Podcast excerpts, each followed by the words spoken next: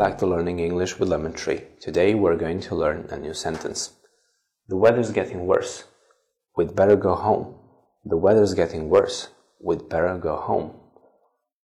The weather is getting worse. We'd better go home. Here we use present continuous to express change or development. The weather is getting worse. It's changing. It's becoming worse. We'd better go home. Thank you for watching. See you in the next video. Thank you.